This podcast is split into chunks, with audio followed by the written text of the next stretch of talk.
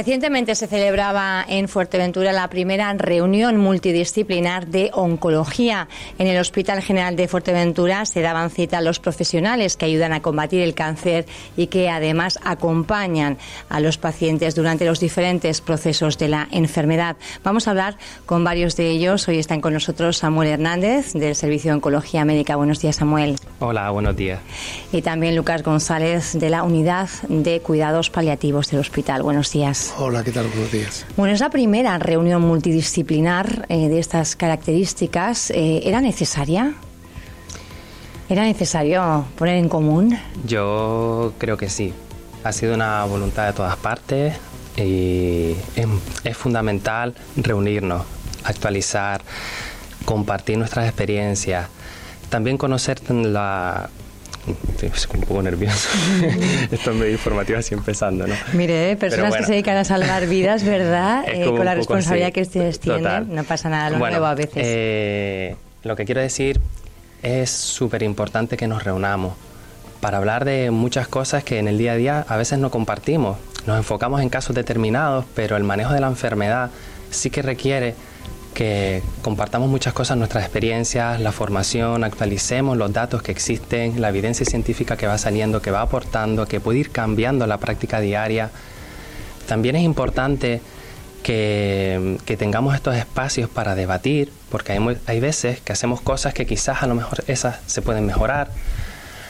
También conocer cómo funcionan otros compañeros en otros hospitales, cuál es el manejo del cáncer en otros hospitales que tienen más recursos, otros hospitales que hacen otro, pues otro tipo de abordaje.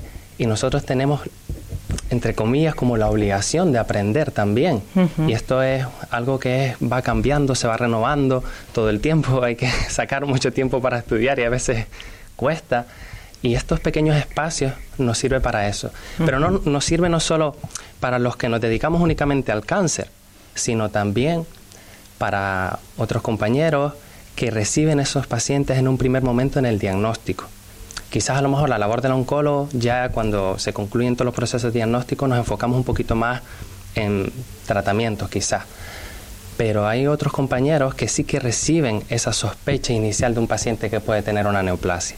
Entonces, y hay veces que en función de cómo enfoquemos ese sospecha diagnóstico, pueden cambiar las cosas o puede influir en el pronóstico del paciente. Y tener estos espacios nos sirve para eso. Nos sirve para encontrar esos puntos en común, los que no los tenemos, pues intentar ver qué se puede hacer y cómo se pueden cambiar. Y esa era un poquito la idea. La idea no era ser súper, súper específico en tema oncológico o tratamiento, sino darle espacio a muchos otros compañeros para que nos expliquen, para que nos cuenten qué hacen en su día a día, qué novedades hay y y bueno, intentar llegar al mayor número de profesionales en la isla de Fuerteventura para que pueda eh, aprender de nosotros y nosotros también aprender de ellos. Esa era un poquito la idea o el enfoque inicial que tenía.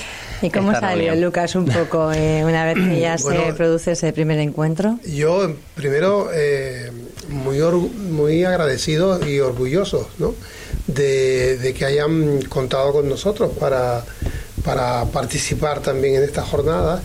Eh, porque si bien es verdad que eh, la gran mayoría o una, un tanto por ciento muy importante de los pacientes con cáncer, eh, algunos de ellos, muchos de ellos son curables, ¿verdad, Samuel? Y, y, afortunadamente en algunos casos también se mantienen durante años en tratamiento. Lo cierto es que una pequeña proporción de ellos no tienen esa suerte y y mm, eh, estar ahí presente, que haya profesionales que también ayuden a esos pacientes a, vivir eh, esa etapa de su vida, pues yo creo que somos, eh, entre todos, somos muy importantes para eso, ¿no? En su caso, además, eh, entramos final en paliativos, que es bueno pues ese momento cuando ya hay un diagnóstico muy certero y ya bueno pues un tiempo determinado, ¿no? Ya mm, más que de un tiempo determinado es de una enfermedad que estamos viendo que no estaba respondiendo y que produce eh, síntomas que hacen eh, mm, a la vida difícil a una persona con, una enfermedad tan avanzada, ¿no? Y en eso estamos nosotros. Los oncólogos también hacen eh, paliativo. Los médicos de primaria hacen paliativo también en su día a día, porque no todo es curable, ¿no? Paliar es que se sufra menos. Claro, ayudar a combatir un síntoma. Pero mucha, un porcentaje elevado de esos eh, pacientes acaba eh, también falleciendo. Usted acompaña en esos procesos eh, a muchas familias que les toca esa parte.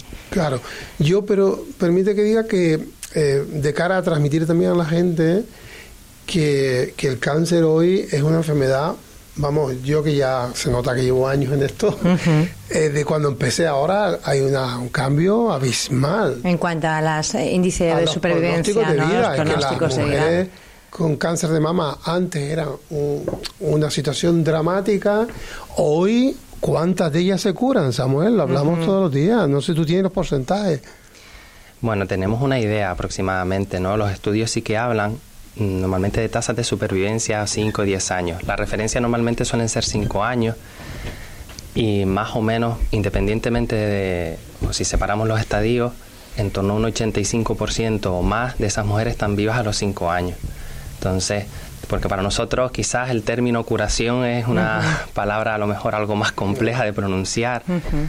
y, y, más aún en un medio informativo, porque claro, curar es curar, ¿no? Significa muchas cosas y también la interpretación que puede tener la otra persona. Nosotros normalmente hablamos de remisión, ¿no? Remisión completa de la enfermedad, que sería lo más parecido. Es por lo menos que no tenemos evidencia de que exista enfermedad actualmente. Yo sí que un poquito atendiendo a lo que decía Lucas, eh, para mí es súper importante que podamos transmitir hoy que, que aparezca o que tengamos una unidad de cuidados paliativos no quiere significar que simplemente ese paciente se acude a esa unidad es porque está en una situación final de vida. Entonces tenemos como muy arraigado en la población, en los pacientes, que puede ser el oncólogo, pero también ellos cada día están abarcando más pacientes que no son oncológicos, eh, que si derivas a un paciente a la unidad de cuidados paliativos es que ya mm, está en una situación final de vida. Y eso no tiene por qué ser así. Como bien explicaba Lucas, hay muchos procesos oncológicos que aunque no sean curables, pueden vivir muchos años. Y ahí eh, es fundamental que nosotros también nos preocupemos y nos ocupemos en, en, la calidad de vida de esos pacientes. Es verdad que existen nuevos tratamientos que prolongan mucho la supervivencia, posiblemente a lo mejor enfermedades que tenían una mediana supervivencia de 15 meses pasan a vivir el doble. Y ahí es súper importante la labor de los compañeros de cuidados paliativos. En todo el proceso. Y no solo encontrar su labor en los últimos días de vida. Es algo mucho más complejo y yo creo que es algo, ¿no, Lucas, que tenemos que poner hoy un poco sobre la mesa. Por eso decía que es súper importante la labor que hacen ellos en todo ese tiempo.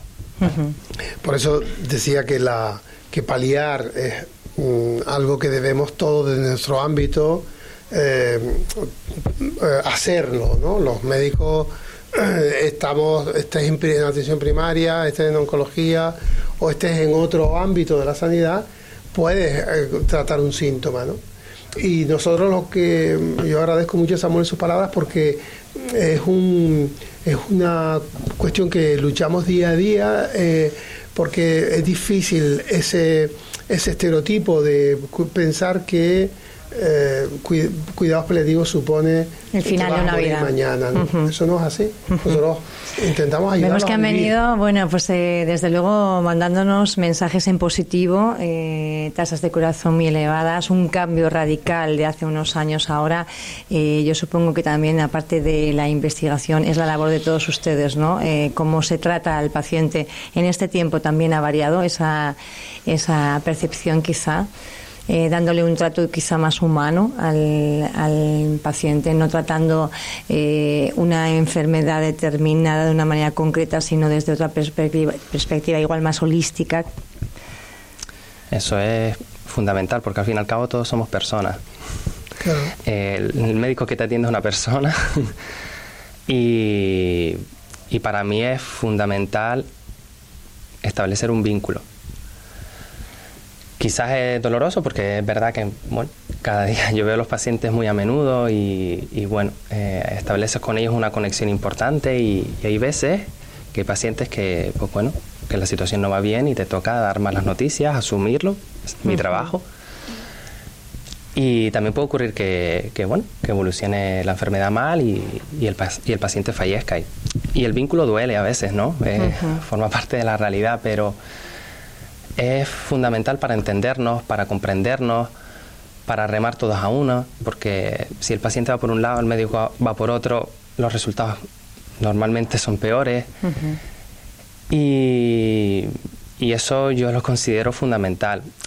Y por eso es importante abarcar no solo únicamente que el paciente venga a la consulta del médico a recibir pues un diagnóstico, un tratamiento y demás, sino también hacerle hincapié dentro de lo que podemos, que a veces no es mucho, pues otras labores que tiene el paciente, de ser dueño de su propia salud también y aunque tenga un diagnóstico que no sea bueno, pues darle herramientas para alimentación, ejercicio físico, programas que estamos poquito a poco implantando, como el de Yoga Inmune, la colaboración que tenemos la, con las... Con el yoga también, ¿verdad? Exacto, con el proyecto de yoga, Yoga Inmune, o las asociaciones que también nos echan una mano en, abordar pues bueno, otros trastornos que forman parte también de la enfermedad oncológica. No únicamente vengo a tratarme el cáncer, cáncer también tiene unos síntomas por la propia enfermedad, pero también se asocian otros, trastornos, otros trastornos que son importantes abordarlos.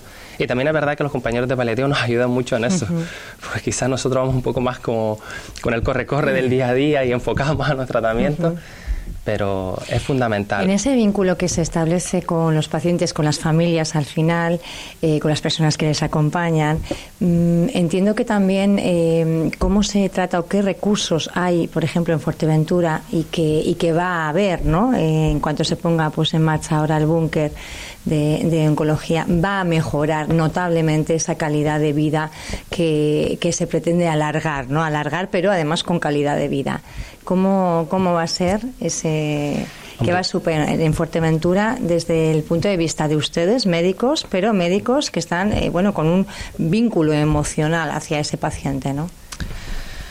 A ver, yo, yo opino que la introducción de la radioterapia está claro que es una, una prestación eh, muy importante, creo que nos va a ayudar muchísimo. Nos va a ayudar eh, en los escenarios locales, cuando hacemos tratamientos con objetivo de curar, y nos va a ayudar también en aquellos escenarios a lo mejor mm, no tan enfocados en la curación, sino más bien en paliar.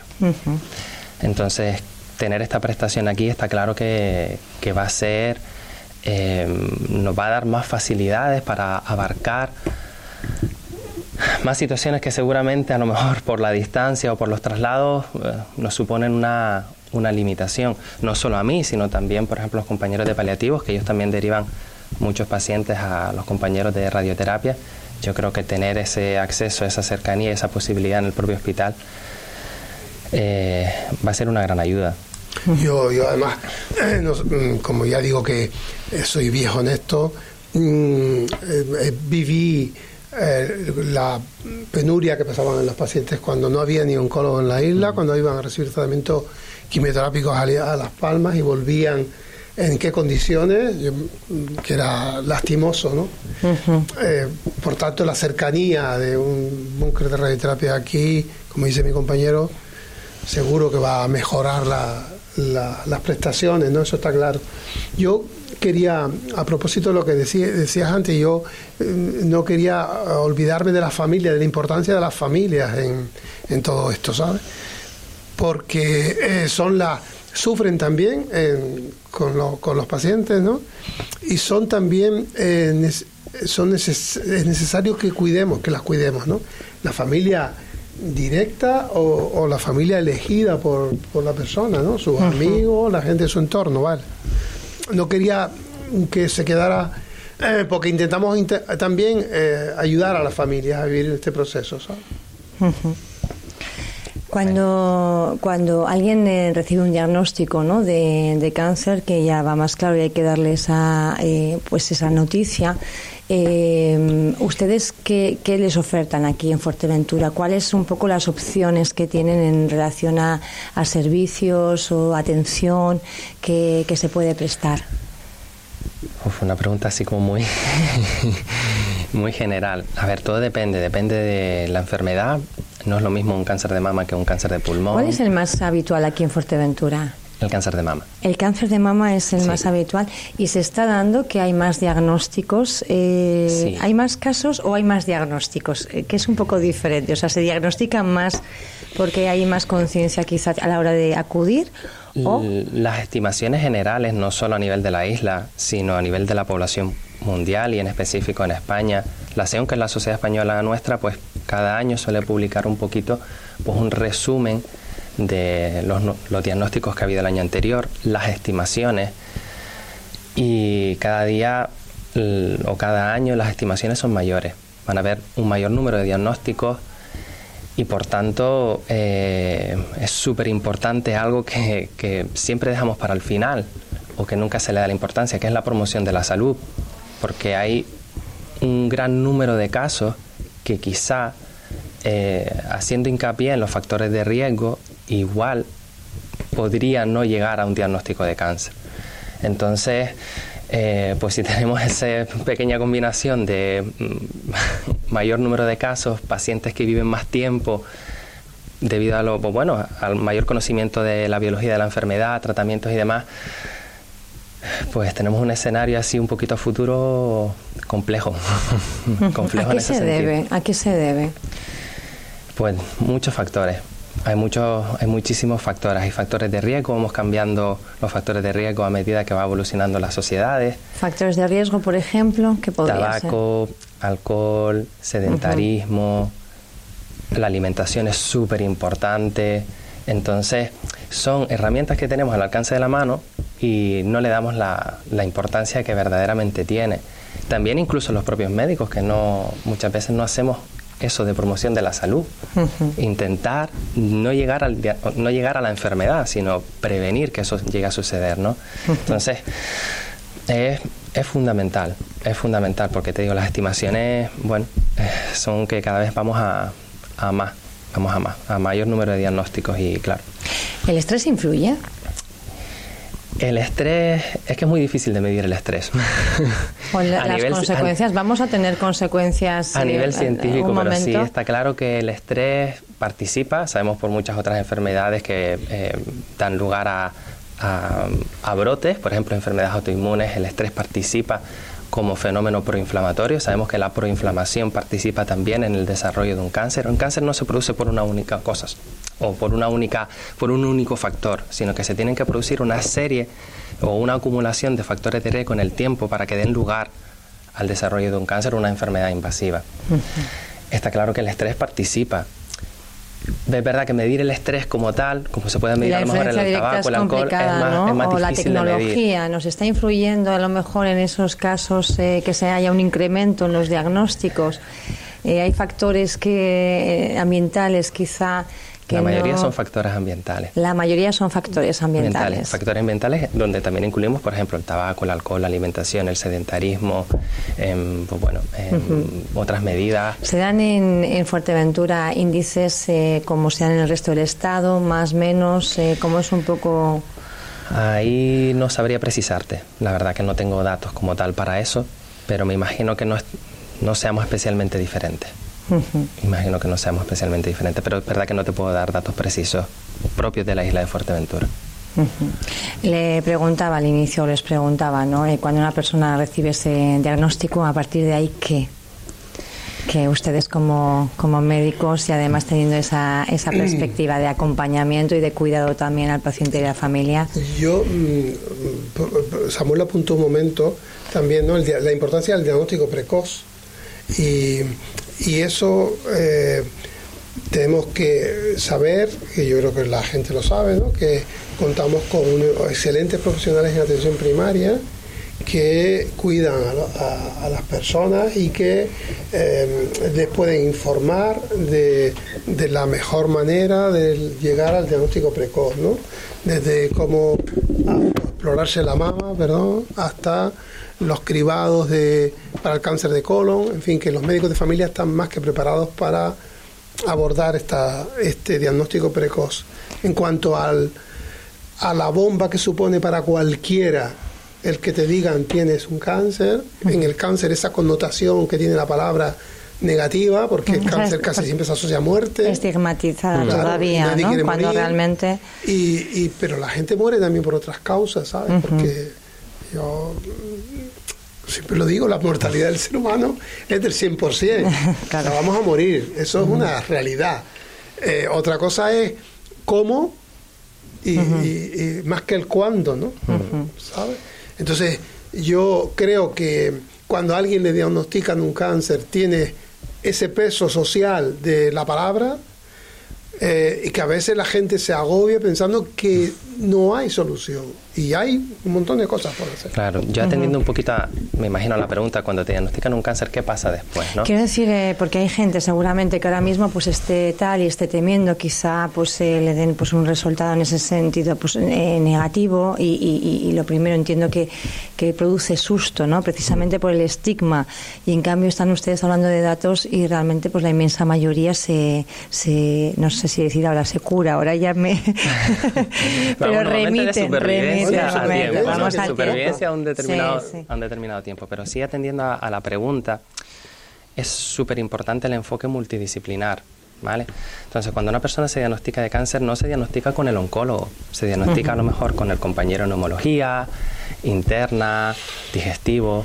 Entonces, es súper importante que ese caso vaya a, lo que, vaya a lo que nosotros llamamos un comité. Un comité no deja de ser una reunión de diferentes profesionales donde nos dedicamos al diagnóstico y al tratamiento del cáncer, donde explicamos, abordamos el caso individual de ese paciente, analizamos sus imágenes, analizamos las características que tiene o que puede tener esa enfermedad y decidimos conjuntamente cuál podría ser el mejor plan de tratamiento de ese paciente. Y muchas veces hay casos en los que verdaderamente no necesita pasar directamente a la consulta de oncología como tal. ¿Vale? Hay veces que hay casos, pues son muy localizados y simplemente de, pues bueno, de digestivo, por ejemplo, un cáncer de colon localizado, pues pasa al equipo de cirugía y cirugía lo interviene. No en todos los casos tiene que pasar por oncología. Por eso es súper importante que exista y que se lee la importancia en el hospital y en otros sectores de la existencia de un comité y de tener recursos para ese comité, porque ahí es donde se deciden muchas cosas, no solo de los nuevos diagnósticos, sino cuando el paciente a lo mejor en, en el transcurso de su enfermedad hay que cambiar una actitud de su tratamiento, también se lleva el caso a comité y se discute entre todos los compañeros cuál puede ser la mejor opción para ese paciente. Porque hoy en día la abordaje del cáncer no es únicamente de oncólogo, es cirujano, es radioterapia, es compañeros de paliativo, es a lo mejor una técnica que tú necesitas en especial para ese paciente y necesitas que ese compañero que hace esa técnica esté allí y dé su opinión de si es viable o no es viable. Entonces, y eso es fundamental. Más allá de las consultas hay un trabajo por detrás que no se ve, que es los comités nosotros encima estamos en una isla mm, que no tiene algunos recursos y hay que estar a golpe de teléfono llamando a los cirujanos de Las Palmas, eh, a otros compañeros que hacen otras técnicas en otros centros o pacientes que tienen un diagnóstico que se pueden beneficiar de un ensayo clínico fuera de la isla. Y teléfono y golpe de teléfono. ¿Qué reivindicarían ustedes eh, de forma urgente para, para Fuerteventura? Uf, qué pregunta. Yo para Nosotros... Eh, yo creo que el abordaje de personas mm, que están en una situación de enfermedad muy avanzada, que están encamados, mm, sería necesaria la, la, creación de, de mm, eh, equipos de atención domiciliaria, equipos que acompañen a los médicos y enfermeros de atención de familia en el cuidado y en el seguimiento de pacientes que están encamados, ¿vale? Eso me parece que, y lo hay en otras islas, yo creo que de las pocas islas en las que no hay eso, esos, esos grupos de profesionales que se desplazan a, a los domicilios, ¿no? Eso... Pues por mi parte, yo sinceramente, mm, una mejor coordinación para trasladar a los pacientes. Y me, y me quiero explicar. Hoy en día el abordaje del cáncer incluye muchas otras profesiones, otros compañeros médicos que hacen técnicas o procedimientos que no están en esta isla y que no podemos pretender que estén aquí. ¿Vale? Entonces hay muchas técnicas que hacemos en oncología con las que buscamos la curación de los pacientes que a lo mejor de entrada, em, por su diagnóstico, no lo iban a hacer Y esas otras técnicas están en otros hospitales.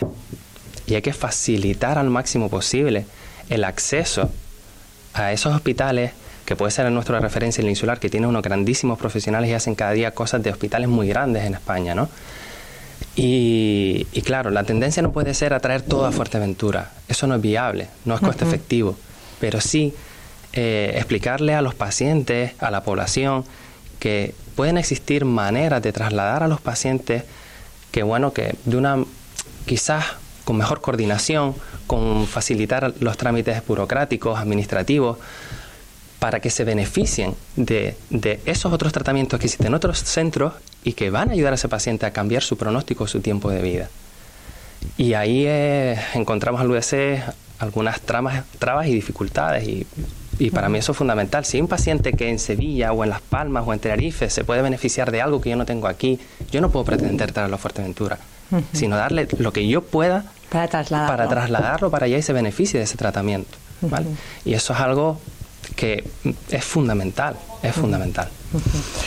A su paciente y a sus familias. Y Exacto, pacientes y familias. que acompañan a los pacientes a hacerse una prueba de Green, eh, a veces pasan dificultades. Hoy se les paga el billete de ida y vuelta, pero... Eh, a veces hay retrasos en los pagos, también en el abono de los pagos. Sí. a la hora de de apoyar a esas familias. Para... Hay algunas trabas, sí que nos gustaría eliminar.